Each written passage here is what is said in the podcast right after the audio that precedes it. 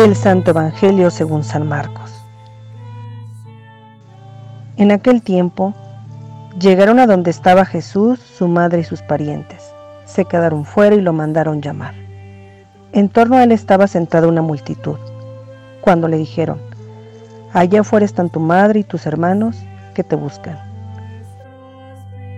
Él le respondió, ¿quién es mi madre y quiénes son mis hermanos? Luego, mirando los que estaban sentados a su alrededor, dijo, Estos son mi madre y mis hermanos, porque el que cumple la voluntad de Dios, ese es mi hermano, mi hermana y mi madre. Palabra del Señor.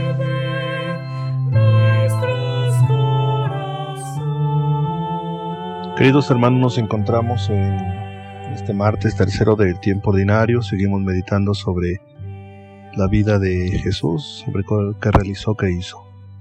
Eh, Jesús pregunta, ¿quiénes son mi madre y mis hermanos?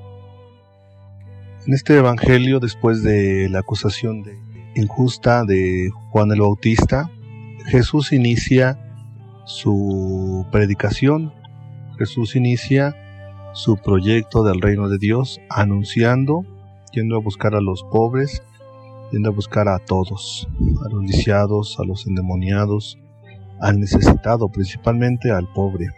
Y en esta tarea, pues Jesús como es como si se saliera de sus casillas, como si saliera de su entorno, de hecho de su misma cultura, de su misma forma de pensar. ¿Por qué? Porque era inconcebible que Jesús anduviera de, de vago, por así decirlo, con los que están alejados de Dios, con los apartados.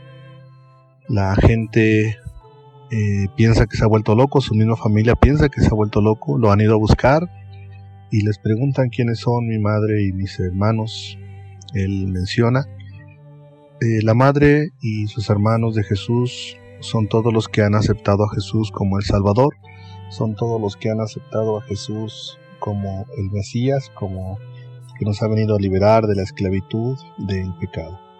Pues bien, queridos hermanos, ante esta actitud, nosotros tenemos que tener en claro bien nuestra forma de ver nuestra vida, es decir, aceptar a Jesús.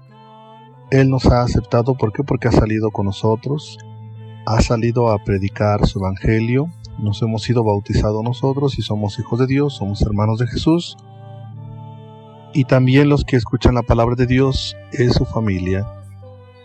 Precisamente Jesús ve que los que necesitan del médico son los enfermos y Jesús dice, esos son mi familia, son los que necesitan de Dios. Pues bien, vamos a pedirle a Dios que nos forme parte de su familia, que nos moldee para ser sus hermanos, que nos moldee para hacer su misma sangre, que nos moldee para ser hermanos en el bautismo. ¿Por qué? Porque es donde Dios se manifiesta. Damos la intercesión de la Virgen María para que siempre nos acompañe, para que siempre ella también como una mamá nos vaya guiando, nos vaya protegiendo en el camino que su Hijo Jesús nos ha venido a revelar. Decimos todos que así sea.